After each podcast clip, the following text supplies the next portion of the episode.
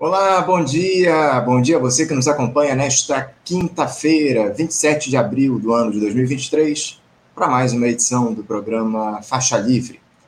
Agradeço demais a quem assiste a transmissão ao vivo pelo nosso canal no YouTube, o Faixa Livre. Meu muito obrigado também a você que acompanha o programa gravado a qualquer hora do dia ou da noite e a quem nos ouve pelo podcast Programa Faixa Livre nos mais diferentes agregadores. O Faixa Livre é uma produção da jornalista Cláudia de Abreu, auxiliada por Érica Vieira e pela jornalista Ana Gouveia. Ontem tivemos aí um dia importante para a política no nosso país, quando o presidente do Congresso Nacional, Rodrigo Pacheco, fez a leitura do requerimento que pede a abertura de uma CPMI para investigar as responsabilidades pela tentativa de intentona lá no 8 de janeiro. Os partidos agora devem indicar deputados e senadores para formarem lá a comissão que deve iniciar os trabalhos nos próximos dias. Apesar de o governo Lula dizer que, dizer que não, a instauração não preocupa por conta dos desdobramentos. Aliás, apesar do governo Lula dizer que não, a instauração, evidentemente, de uma CPI preocupa, né, por conta, evidentemente, dos desdobramentos imprevisíveis desse tipo de investigação. E quem vai tratar conosco daqui a pouquinho sobre os efeitos que essa comissão parlamentar mista de inquérito pode produzir além também de analisar uma série de outros temas, será o professor titular do Departamento de Economia e Relações Internacionais e presidente do Instituto de Estudos Latino-Americanos, UIELA, na Universidade Federal de Santa Catarina, Nildo Ourix, comentarista histórico aqui do nosso programa. E amanhã, dia 28, será lembrado em todo o mundo o Dia da Educação. Esta que é uma ferramenta fundamental de transformação da sociedade, talvez a principal delas, e a professora da Universidade Regional do Cariri e segunda vice-presidente do Sindicato Nacional dos Docentes das Instituições de Ensino Superior, o Andes, Zuleide Queiroz, analisar aqui conosco como o Brasil tem cuidado da educação de crianças, jovens e adolescentes, principalmente. Temos, temos nos dedicado a oferecer um ensino público e de qualidade aqui. Daqui a pouquinho, a Zuleide nos ajuda a responder esta pergunta. O cenário internacional também passará pela edição de hoje em um papo com o economista e professor do curso de Relações Internacionais da Universidade do Vale do Itajaí, a Univale, Daniel Correia da Silva. Ele que vai avaliar essa viagem que o presidente Lula fez a Portugal e Espanha. Petista está retornando ao Brasil nesta quinta-feira.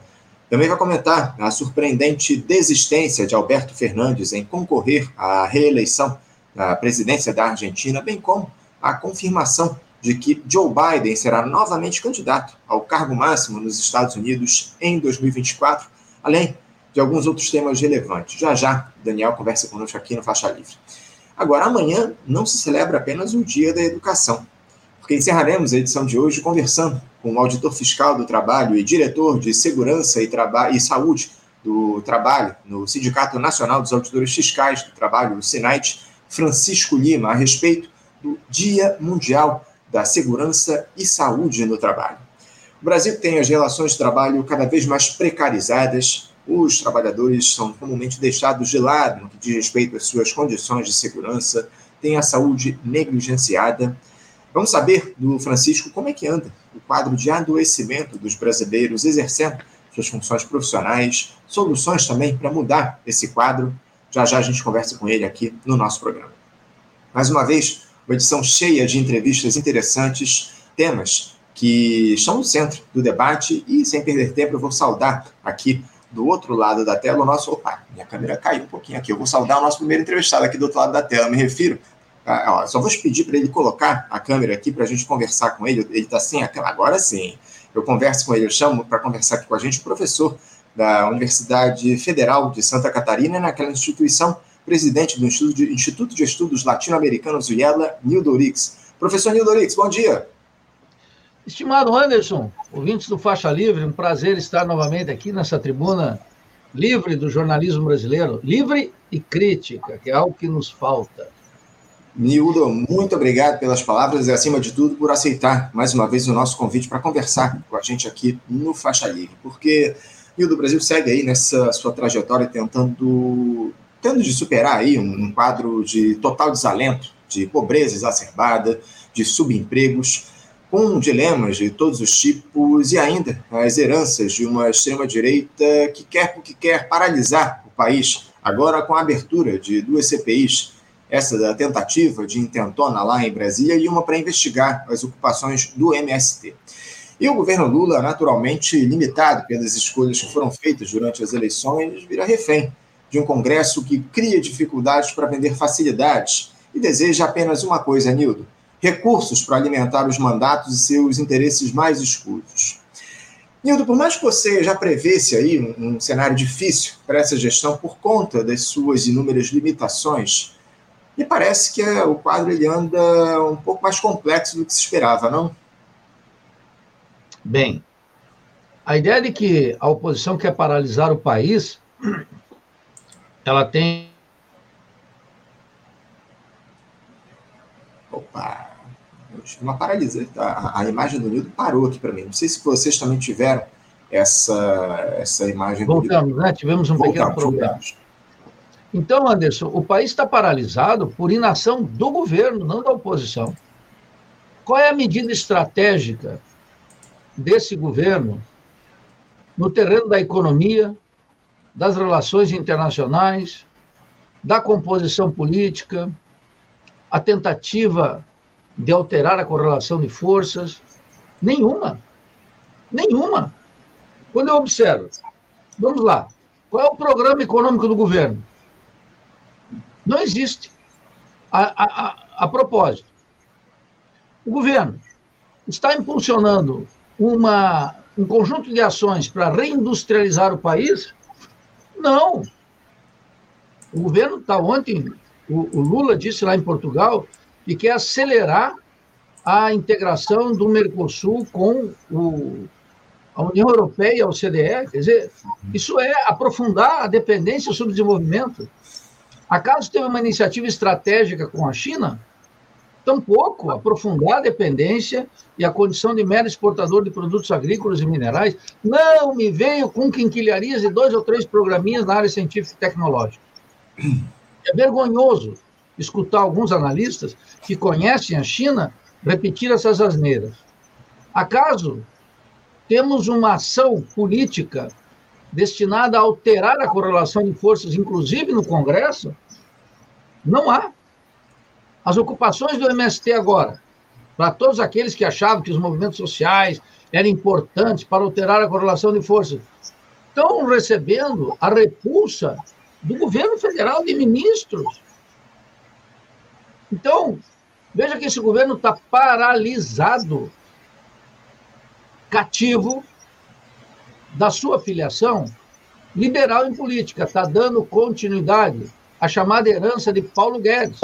Eu gostaria de discutir isso com os economistas que afirmam o contrário, que é uma ruptura. Eu disse várias vezes aqui, e tenho dito no que eu escrevo e no que eu falo por aí, que a mera reedição dos programas sociais, já insuficientes no passado, são agora mais insuficientes ainda diante da catástrofe. Essa modalidade nem vai render votos e nem vai render apoio político ao governo no essencial, nem naquilo que é o ajuste fiscal, o governo dá um passo adiante para cortar os bilionários subsídios, para enfrentar o contencioso fiscal, para colocar o rico no imposto de renda para usar o surrado bordão do político vulgar que ocupa a presidência da República. Não, então, eu gostaria que aqueles que defendem o governo, que acham que o horizonte da esquerda brasileira Seria terrível se não tivesse Lula Alckmin, que me mostrem quais são as ações estratégicas que estão sendo tomadas. Inclusive o 8 de janeiro, eu disse aqui, que não jamais teve uma intentona golpista, porque se aqueles são os golpistas, eu vou dormir tranquilo. Mais seis meses aqui.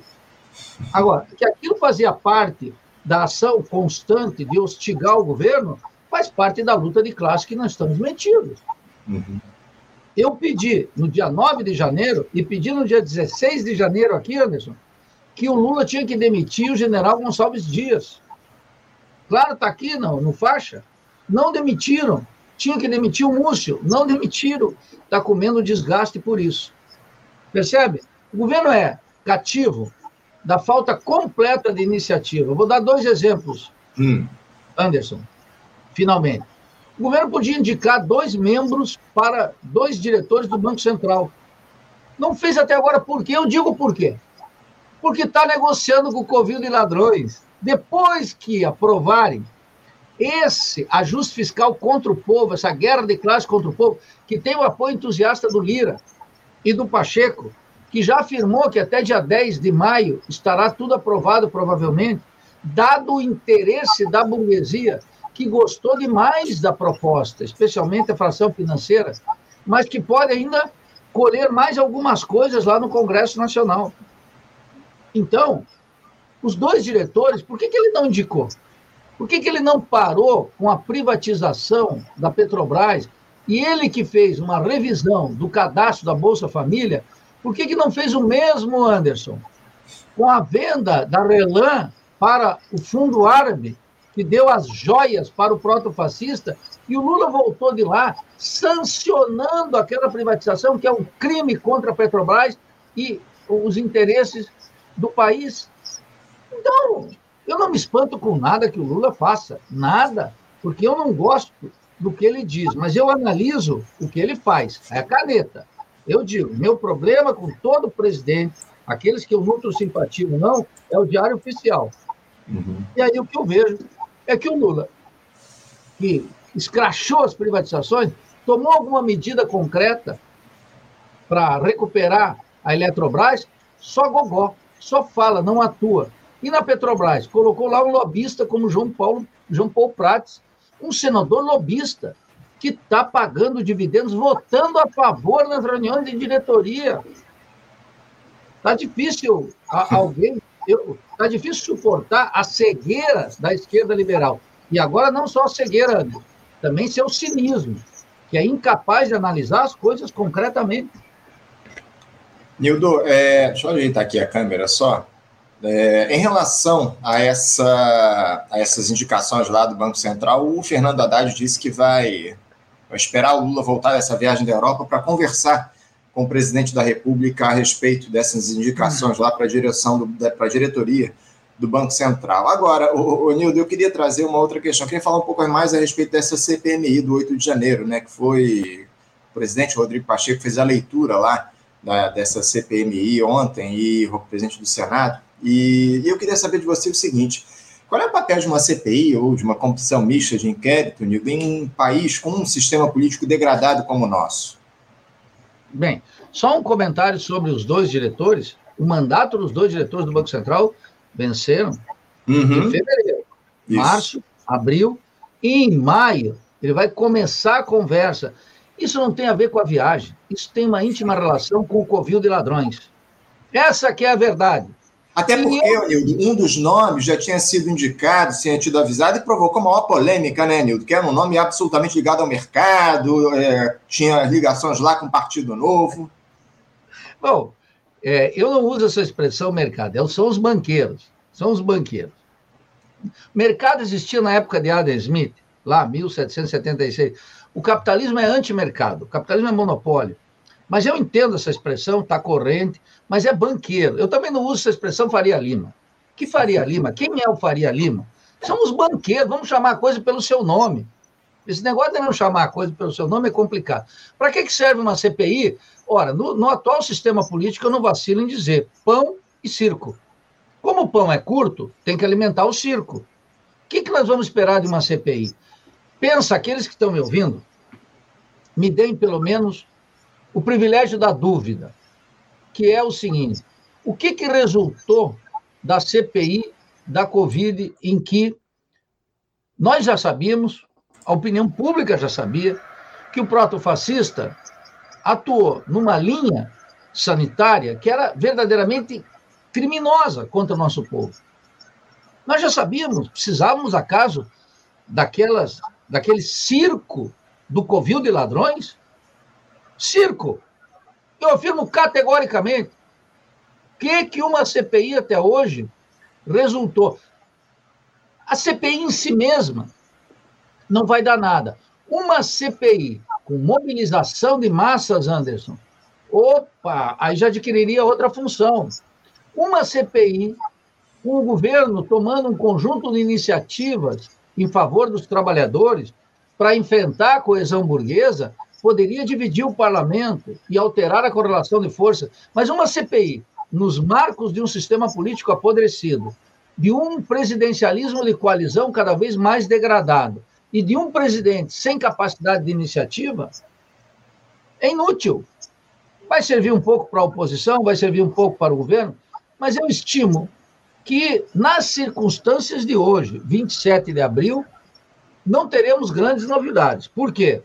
Olha, eu li o relatório Capelli, muita gente não leu. O relatório uhum. Capelli tinha um problema grave, Anderson. Uhum. Não tocava nos militares.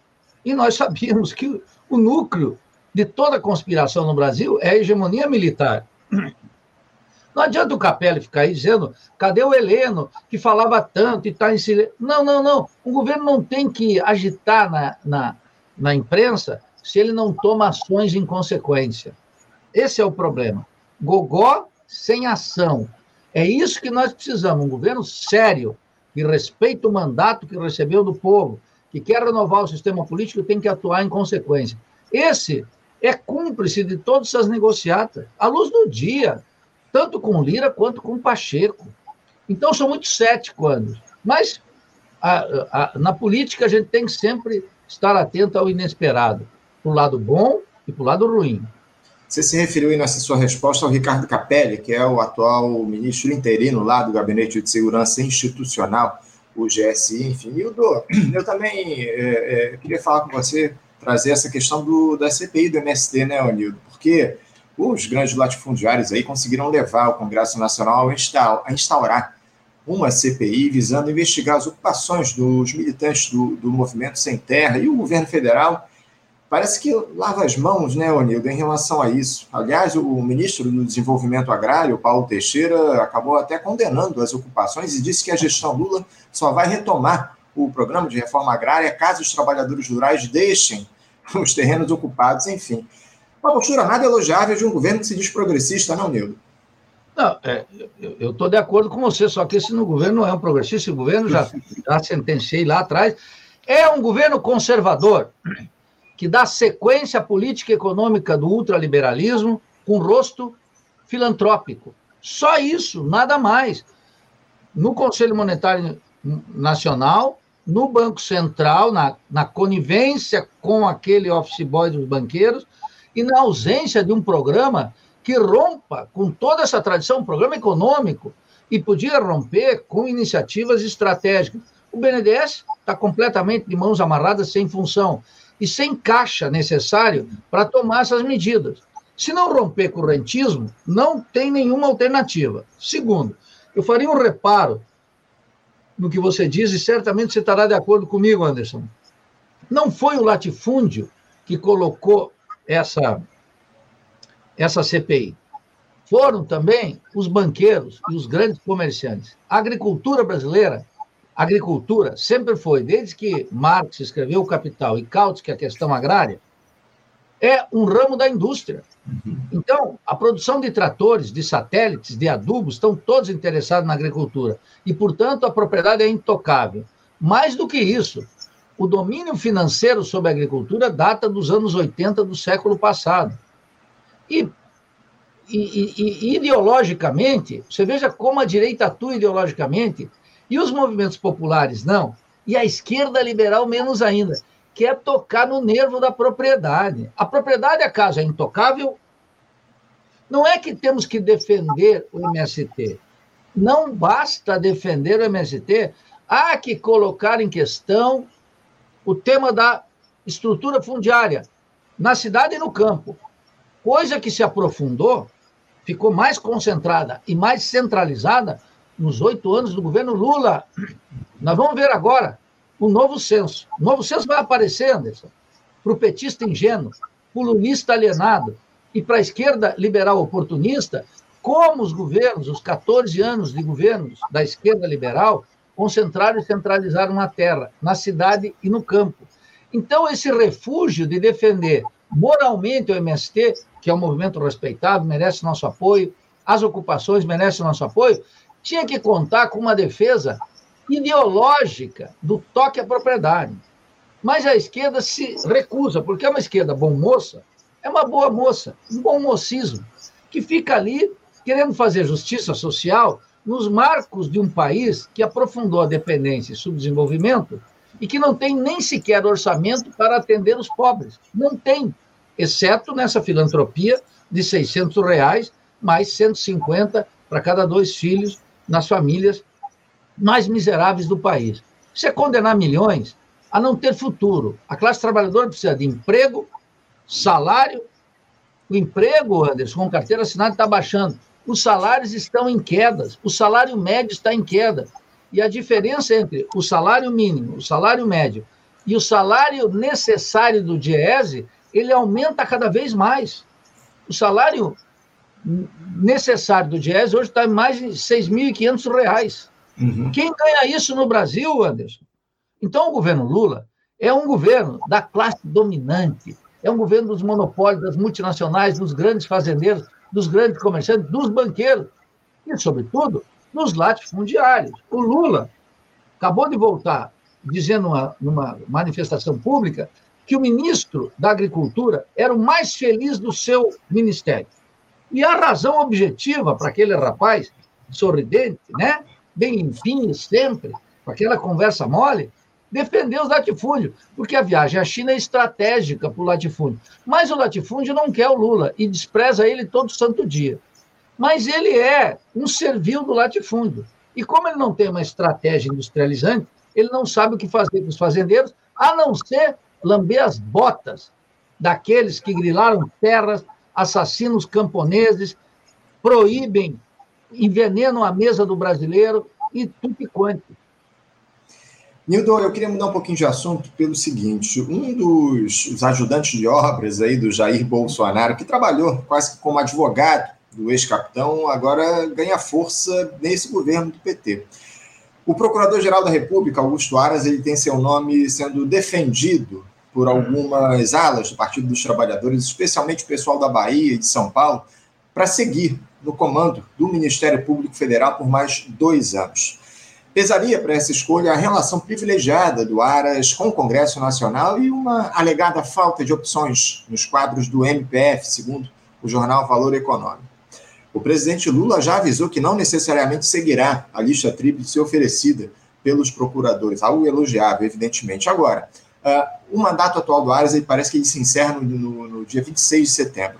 Nildo, Aras, mais uma vez na PGR, é uma boa escolha? Olha, eu, eu vou ter esse fim de semana, nós estamos realizando aqui na Universidade Federal, sábado, domingo e segunda-feira, o primeiro encontro da Rede de Estudos Brasileiros, de tal maneira que eu não estou acompanhando a conjuntura assim como você, com esse faro jornalístico apurado que você tem. Eu não sabia dessa novidade. Tampouco me espanta. Alas do partido defendendo Aras, não me espanta. Quando são alas, e mais, a explicação dada pelo jornalão burguês, o valor da qual eu sou assinante e leitor religioso, embora essa semana não pude cumprir minhas obrigações de vigia da classe dominante, é verdadeiramente uma demonstração, primeiro, da adesão do PT à ordem burguesa. Segundo, que a tese alegada por alguns da esquerdinha por aí, que esse é um governo em disputa. Ora, isso é uma vergonha. Não tem governo em disputa coisa nenhuma. O Aras não era aquele cúmplice do protofascista Bolsonaro que fez um conjunto de atrocidades. Quando alguém diz, olha, ele tem boa circulação no Congresso, quer dizer que ele é um quadro do covil de ladrões, cuja função é não atuar contra as impobridades, as improbidades e todas as, as a, os comportamentos que mereciam uma ação da Procuradoria-Geral da República. Então está tendo um conluio total aí para blindar deputados e senadores. Quem está comandando essa ação? O Lula. O Lula. Então, quero falar aqui para essa esquerda liberal. Se esse fosse um governo de disputa, ele teria que agora enfrentar o Congresso colocando fora da lista tríplice. Isso eu estou de acordo. Fora da lista tríplice, não tem ninguém no Ministério Público capaz de enfrentar isso.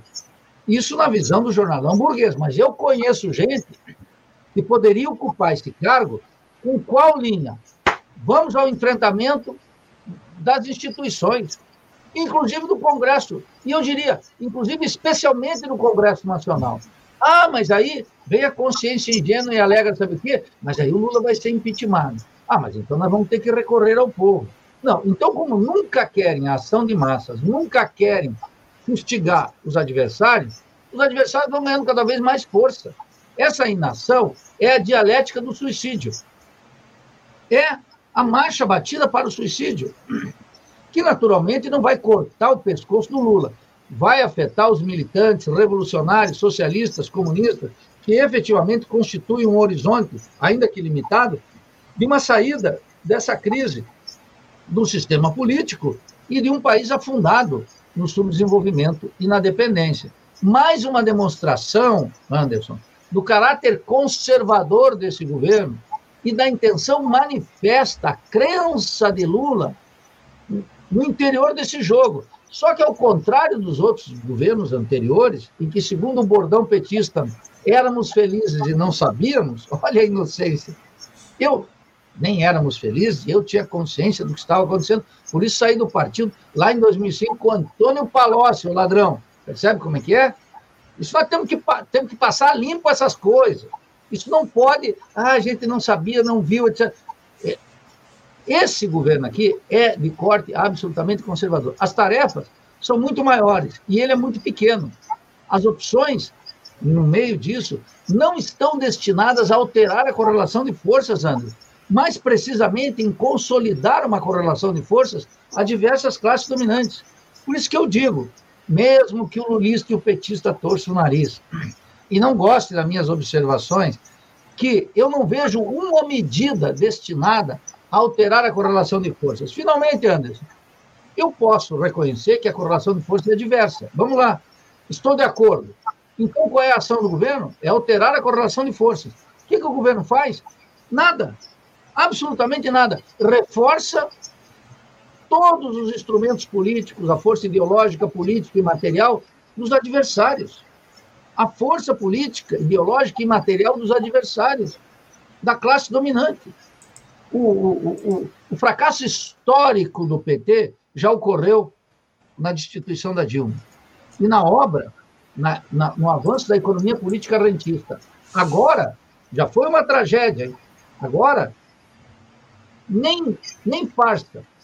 É tragicômico a situação. É grave.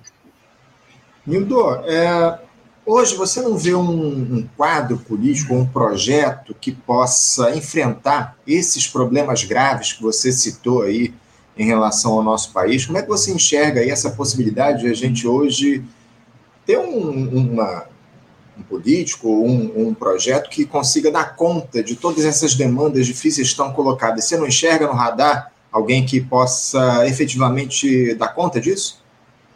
Veja, essa é uma pergunta recorrente, né? Todos nós estamos atentos à cena. Uma força político-partidária é inexistente hoje. Você veja a precoce e cínica adesão do, do PSOL a ser um adendo do governo. E, e mais ainda, Anderson, as razões pelas quais faz uma adesão ao, ao governo. É, é verdadeiramente só o velho e desgastado cretinismo parlamentar. Os chamados movimentos sociais nunca tiveram capacidade de mudar o país. Eles expressam contradições, antagonismos reais e por isso merecem nosso apoio, mas são incapazes, juntando todos, a enfrentar a classe dominante nós precisamos criar uma vanguarda política.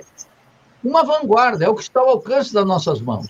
Agora não existe nenhuma figura política no país capaz de falar para as massas, a não ser o próprio fascista e o próprio representante da esquerda liberal, Lula, que não tem o que dizer, exceto fazer a apologia da filantropia, que é uma das peças, não de emancipação, mas um instrumento de resignação do nosso povo. Grave. Então, veja, o que nós temos que criar hoje? Uma vanguarda política que possa, pelo menos, interpretar de maneira crítica e atuar em consequência, mesmo de maneira limitada, diante de um quadro que é verdadeiramente estarrecedor. O processo histórico, Anderson, nunca nos deixará órfãos. O país não vai se suicidar. As classes subalternas, pela maneira mais inesperada, e no momento também menos esperado, menos previsível, vai emergir na cena. Uhum. Eu não estou aqui falando de um voluntarismo. Aconteceu na Venezuela, quando a crise emergiu a partir da ação dos militares. Aconteceu no México, num regime que durava 72 anos, pela ação dos zapatistas. Aconteceu no Chile, pela ação dos estudantes do metrô. Sempre alguma situação acende a faísca. Aqui no Brasil, foi o movimento Passe Livre. Lembra 2013? Destapou. Qual era o problema em 2013? Que o, o obstáculo objetivo era o próprio governo da Dilma. Era um obstáculo objetivo, como ficou demonstrado historicamente. Então nós temos que estar atentos. Nós não vamos ficar órfãos. Tanto uma força política quanto lideranças novas já estão em curso, já estão aqui. Só que vão ter que ser testadas no fogo do combate. É no combate que nós vamos ver quando as, as pessoas dizem o Lula é o maior presidente da história do Brasil, não chega aos pés de Getúlio Vargas e de João Goulart, não chega aos pés. Qual é a instituição que o Lula criou? Nenhuma. Olha, Getúlio Vargas não é santo de minha devoção. A burguesia tinha que colocar uma estátua de Getúlio Vargas em todas as praças do país. Mas Getúlio Vargas criou a Previdência Social, criou a legislação trabalhista. Alô, alô, acadêmicos, criou o CNPq, criou todas as instituições. Qual é a instituição que o Lula criou? Nenhuma. O Lula é precisamente aquela figura que, em nome de suas alianças com o Vaticano e com o Partido Democrata nos Estados Unidos, esterilizou política e ideologicamente a classe trabalhadora e os movimentos populares. Então, a, a história não nos deixará órfãos. Poderá nos colocar em situações terríveis, muito drásticas, que, que cobra um custo humano gigantesco, mas sem alternativas, jamais. Vamos com calma, Anderson. O baile está começando e está ficando claro. E uma parte das ilusões, quero dizer também, tenho encontrado muito petista, muito lulista, que está acordando. Eu não estou aqui para jogar bebê e água suja fora. Tem um monte de gente que está acordando, que viu que aquela ideia de que elegemos Lula e barramos o neoliberalismo, tomamos um fôlego e retomamos a ofensiva, é falsa pela natureza mesmo do governo e pelas opções conscientes que o presidente da República toma. Nildo, eu ainda queria falar a respeito dessa questão das lideranças políticas, porque eu tive uma conversa aqui essa semana no programa com o professor e seu amigo, o professor Luiz Carlos de Oliveira e Silva, e eu pedi que ele indicasse uma liderança política de esquerda que tivesse capacidade de mobilização popular, e ele citou justamente você como alguém capaz de cumprir esse papel. Mas ele destacou alguns, algumas questões, Onildo, e na avaliação que fez. Eu queria trazer isso para você. O Luiz Carlos ele disse que você padecia de um vício do nosso campo, que seria o doutrinarismo, que você não, você não deseja dialogar com as massas, não trabalha com a ideia de um programa mínimo reformista. Eu queria te passar a palavra para você se posicionar em relação a esses comentários aí do nosso camarada Luiz Carlos. Há concordância aí com essas críticas na tua, na tua avaliação? A, a genero generosidade do meu filósofo Luiz Carlos, é, eu diria, está acompanhado de lucidez também. Em que sentido? Veja, não, eu discordo da premissa dele, a despeito da minha brincadeira, e de ser grato a ele por lembrar meu nome. Mas veja, qual é o tema aqui? Ele diz: bom, eu estaria muito mais vinculado a um programa máximo do que um programa mínimo. E o que, que, ele está dizendo? Olha, isso é uma antiga polêmica que eu tenho com o Luiz Carlos, e, e essa polêmica é uma polêmica que não nasce de acadêmicos, nasce do barro que nós estamos amassando todos os dias. Eu não apoiaria um programa reformista? Apoiaria, sem dúvida, Desde Rosa Luxemburgo, numa famosa disputa com Bernstein, quando foi perguntado se era reforma ou revolução, a Rosa Luxemburgo afirmou que era reforma e revolução. Então, um programa reformista merece o nosso apoio. Acaso nós temos um programa reformista? Não. A reforma da educação proposto por Camilo e Lula é um horror e tem um protesto marcado para amanhã de todo o país contra essa reforma. As reformas econômicas propostas pelo Lula atende a classe trabalhadora em absoluto, não atende nada, ao contrário, sedimenta a força da coesão burguesa. Lula está propondo alguma reforma digna de nós apoiarmos, por exemplo, devolver a Petrobras para todos nós, estatizá-la, tirar a força dos acionistas, enfrentar aqueles que, sob comando de Jean Paul Prats, estão assaltando a Petrobras em nome de interesses particularistas que não são do nosso povo. Tampouco. Lula tem um programa agrário? Também não tem um programa agrário. Lula tem um programa industrializante? Também não tem um programa industrializante. Lula tem uma proposta para a cultura brasileira? Nenhuma proposta para a cultura brasileira submetida ao influxo permanente e às tensões da indústria cultural metropolitana hollywoodiana.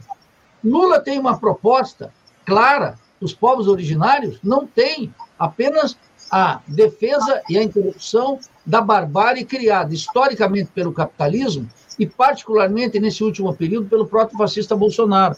Mas Lula não se aproxima dos diários índios de Darcy Ribeiro. Que é isso? Não tem um antropólogo digno de nome nas filas da esquerda liberal com a estatura de um Darcy Ribeiro, que passou 10 anos estudando e consagrou uma obra ao povo brasileiro. Então, eu diria ao Luiz Carlos, se tivesse um programa em curso, ele tem minha assinatura e meu apoio.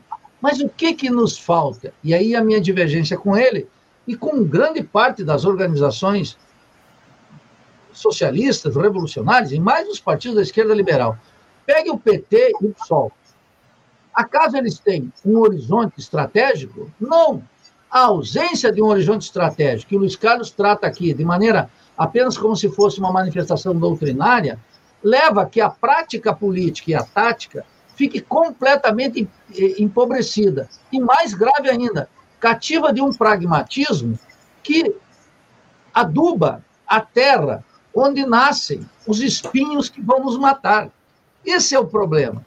Então, aquele que quer uma tática vigorosa, um programa reformista vigoroso, teria que me dar as indicações aqui agora de sua existência. E segundo, nós sabemos que a reforma só tem viabilidade se articulada num programa da Revolução Brasileira, que é necessariamente um programa máximo. Acaso Lula está propondo, por exemplo, o controle da conta de capitais? Acaso Lula está pensando uma regulação, uma estatização do sistema bancário? Acaso Lula está pensando numa auditoria da dívida interna? Qual é a medida? Acaso Lula está realmente dando demonstrações que vai colocar o rico no imposto para poder minimamente colocar o pobre no orçamento, nenhuma demonstração. O Haddad, que ele fala de reforma tributária, é verdadeiramente vergonhoso, é um embuste esse liberal. Todo o seu ministério, até a sociologia de Boteco está admitindo agora, como virtude, não como tragédia, que o Lula é a figura mais à esquerda do seu próprio governo. E eu, quando olho, veja, veja o que procó do Lula sobre a Ucrânia uma hora sim, outra hora não, pero que sim, pero que não. Isso é uma fraude, isso é um empobrecimento, mas isso revela como ele é cativo das ordens de Washington. Ontem, lá em Portugal, teve que se comportar pianinho. Então, isso desprestigia o estatuto presidencial. Portanto, eu acolho e fico muito gratificado pelo elogio que o Luiz Carlos me, me reserva, mas eu discordo da caracterização dele. Sem estratégia e sem uma luta político e doutrinária, nós não vamos avançar uma molécula naquele terreno que para ele parece fundamental e para todos nós é essencial, de aqui agora ter um programa de reformas, que é por onde as massas se movem, mas elas e isso não está em curso na sociedade brasileira. Lamentavelmente. Lamentavelmente. Nildo, uma outra conversa que eu tive aqui no programa essa semana foi com um membro do Diretório Nacional do Partido dos Trabalhadores, Walter Pomar. E ele foi bastante enfático ao defender uma atuação firme do PT para mobilizar a classe trabalhadora com o intuito de pressionar o governo Lula por mudanças estruturais. Ele também voltou a reafirmar algo que já tinha dito aqui no nosso programa, lá já no ano passado, que a escolha pela grande aliança durante a campanha eleitoral foi um erro. Eu gostaria de ouvir a respeito dessa possibilidade, Nildo, de que uma ala mais à esquerda do PT defenda que o partido se mobilize para unificar a população e cobrar esse governo. Não, isso faz parte das ilusões do Walter. Completas ilusões. Ele é um dos que acha que seria tudo muito pior se não tivéssemos o Lula. Olha o exemplo transcendental que ele nos dá. É uma análise pouco marxista. Então, em primeiro lugar, isso. Segundo, o PT se mobilizar sem autorização do Lula e do governo? Que partido nós estamos falando? O que, que aconteceu? Qual é a metamorfose do PT desde de sempre, mas particularmente após 2002, quando Lula chega na presidência? É precisamente matar o PT. O PT não é mais um partido político de mobilização. O PT é uma máquina eleitoral com alguma eficácia. Mas vamos ver o seguinte: qual é o grande nome que o PT vai ter para as capitais nas eleições de prefeito? Em São Paulo, quem é o nome do PT para discutir a prefeitura? Nem isso o PT está tendo. Percebe como é que é? O PT sofreu o seu fracasso histórico nos governos até governo Lula e Dilma. Agora ele é uma máquina eleitoral sem capacidade de mobilização. E pior, ele é um programa que depende, na sua maioria dos diretórios, no país inteiro no Diretório Nacional, da prática parlamentar e do cretinismo parlamentar. Veja, o senador que ocupa, o lobista que está na, na, na presidência da Petrobras, vendendo a Petrobras, é um senador do PT. Verifique quem são os grandes quadros do PT. Observe o ministério do PT, figuras quando não são francamente ridículas, são figuras menores para enfrentar áreas estratégicas. Camilo Santana é um quadro do PT, Paulo Pimenta na comunicação é um quadro do PT, como nós tivemos lá nos anos 70, nos anos, nos anos 80 e parte dos 90. Não! São figuras parlamentares, não são dirigentes são membros do diretório. A figura de um dirigente, a figura de um quadro político, o PT não tem, porque o Lula matou o petismo. O partido, como um partido de mobilização, é inexistente. Agora, tanto o Walter como tantos outros, dentro e fora do partido, ainda alimentam ilusões de que o governo está em disputa e que o partido tem que se mobilizar. Ora, eles estão, na prática, desculpando, eles estão validando um presidencialismo de coalizão que não resgata a força do presidencialismo no meio do povo. O povo, Anderson, não gosta de deputado e senador. E esse desgosto, esse repúdio, esse rechaço, essa desconfiança, eu reputo como absolutamente saudável. Absolutamente saudável. Por quê? Porque a única coisa que o povo tem é a crença no presidencialismo, histórico entre nós. O parlamentarismo não goza de bom é, circulação, de boa circulação entre o povo. Nem em Câmara de Vereadores, nem em Assembleia Legislativa, nem no, no Covil de Ladrões. De tal maneira que as formulações, nessa direção do Walter, elas são todas formulações que buscam, no fundo, desculpar, desculpar, sancionar, validar uma prática presidencial do Lula que é nefasta aos interesses dos trabalhadores e do Brasil. Eu diria, que é, que é impotência, mas é cumplicidade com as ações do Lula. O Partido dos Trabalhadores não se mobilizará, a despeito das vontades de Walter e tantos outros, para uma ação de massas. Não fará. É, é isso que preocupa, o, Nildo, porque está claro que o PT se movimenta a partir dos interesses e dos desejos do presidente Lula já há muito tempo. Essa que é a grande verdade, né? O PT, o lulismo tomou conta do Partido dos Trabalhadores já há bastante tempo e eu, sinceramente, vejo poucas possibilidades de a gente sair dessa, que eu diria, dependência do partido em relação ao nome do Lula. Para a gente encerrar aqui rapidamente o nosso papo, o, o Nildo, eu queria mudar um pouquinho de assunto. É, na, tua avaliação, na tua avaliação, Nildo, em que momento da história você diria que o, o pensamento nacionalista se perdeu aqui no Brasil? E outra, como é que a esquerda deve atuar para recuperar a ideia de defesa da soberania do Estado Nacional? Bem, o nacionalismo ele é uma força. O mundo, nosso mundo, é o mundo das nações. É um mundo capitalista, é, cuja dinâmica é dado pelo que a gente chama lei do valor em escala global. Quer dizer, os preços mundiais determinam, os preços chineses determinam a taxa de emprego aqui. É isso que eu quero dizer aqui em termos populares. Muito bem. Todos os países são nacionalistas. Aqui o Brasil não. O nacionalismo aqui ficou na mão da direita.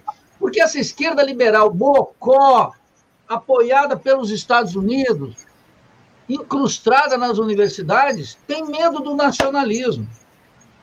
Quem é a principal universidade que tem temor do nacionalismo é a USP, que foi uma universidade criada pelos mesquitas para afinar aqui um liberalismo de quinta categoria que deitou raízes. Olha, o escândalo é tamanho que os militares, que são toda essa cúpula militar entreguista, ela simula ser nacionalista, quando cada ação é de entreguismo. E o governo, como do Lula, que simula um flerte com o nacionalismo, não assume o nacionalismo econômico, para dar só um exemplo. Se submete à indústria cultural no terreno da cultura, que vem dos Estados Unidos, não tem um programa forte. Então, o nacionalismo aqui, como um instrumento poderosíssimo de mobilização popular e de emancipação das classes subalternas, é desprestigiado pela esquerda. Eu defendo o nacionalismo revolucionário contra o nacionalismo burguês. Faça distinção muito clara. Aliás, uma distinção que aprendi com Marx, desde o Manifesto Comunista, passando pela obra completa do Velho e chegando a todo o marxismo europeu. Nem vou falar aqui do marxismo latino-americano, que é rico imensamente. Ah, essa esquerda liberalzinha que gosta de essas pequenas causas, de mandatos, sobretudo de mandatos, como instrumento de ascensão social, esquece essa tremenda tradição latino-americana do nacionalismo como força de mobilização. Aqui no Brasil, os acadêmicos, em especial, Anderson, e os políticos tributários de acadêmicos, sem perspectiva histórica e sem o horizonte da revolução, encaixam toda manifestação de nacionalismo nessa categoria absurda e sem sentido para nós, que é do populismo. Percebe? Aí mesmo no Rio de Janeiro, quando o Brizola emergiu na cena política, aí no Rio de Janeiro, limpando aquele o chaguismo, que era efetivamente uma chaga aí no Rio de Janeiro, o petismo, até o Chico Alencar, eram todos contras, críticos. Deram, infernizaram a vida, a vida do Brizola. Aquele desencontro era expressão dessa falta de rigor teórico e político. Há poucos dias eu vi até o Frei Beto espinafrando o Brizola. Veja, essa igreja católica, ela. Vamos dar nome às coisas. Ele disse: olha, o Brizola cooptou as favelas. O Brizola cooptou as lideranças da favela. Ora, o que, que o PT fez durante todo esse tempo, transformando líderes de movimentos populares em candidatos a vereadores, deputados, assessores parlamentares, em alguns casos, tragédias absurdas. Então, o nacionalismo é uma força. Agora, a esquerda precisa estudar isso. Né? Ela, a esquerda tem uma tragédia, Anderson, hum. entre outras. Os partidos de esquerda, vejam agora, eles não têm agora economistas à altura para discutir um plano econômico alternativo. Diante de um governo que dá demonstrações de colapso total. O máximo que os economistas querem por aí é ficar discutindo a lógica do ajuste fiscal do Haddad. Mas um plano alternativo não tem. No terreno das ideias, tampouco. Os partidos não têm nem os economistas de partido, coletivos grandes, como nós tínhamos nos anos 80 do século passado. Não tem isso. As fundações dos partidos raramente avançam numa direção crítica. No PSOL e no PT, para dar dois exemplos, é uma vergonha. O estratégico não é discutido. Se não tem a força da teoria e do programa máximo e suas conexões com o programa mínimo, não tem capacidade de recuperar a força do nacionalismo que vai ser sempre importante em qualquer revolução. A revolução foi russa, a revolução foi chinesa, a revolução foi vietnamita, a revolução foi nicaragüense, a revolução foi cubana. Todas originais, todas revoluções nacionais, para bem ou para mal. E a revolução será brasileira, será original. E nós vamos ter que ter a teoria aqui. Mas, a despeito do, da, das adversidades, é, a coisa está caminhando, Anderson. Está limpando a área, está separando o joio do trigo. Está separando lentamente o joio do trigo. Não há razão para desespero.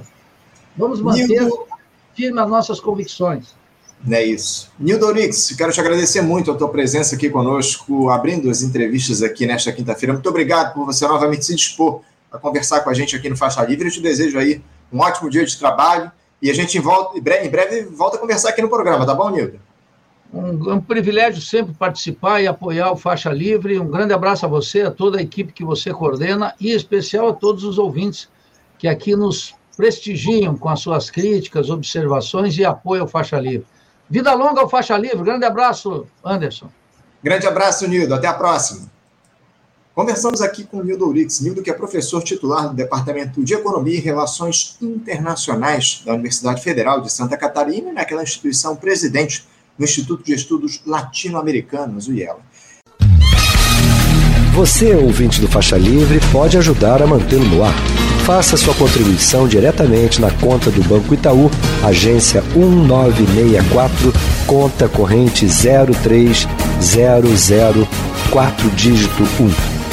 Essa conta encontra-se em nome da Associação de Funcionários do BNDES, a AFBNDES, uma das nossas entidades patrocinadoras, mas seus recursos são destinados exclusivamente para o financiamento do nosso programa. Você pode fazer a sua doação de qualquer valor utilizando também a nossa chave Pix, que é ouvinte@programafaixalivre.com.br. Sua contribuição é fundamental para a manutenção desta trincheira radiofônica no ar.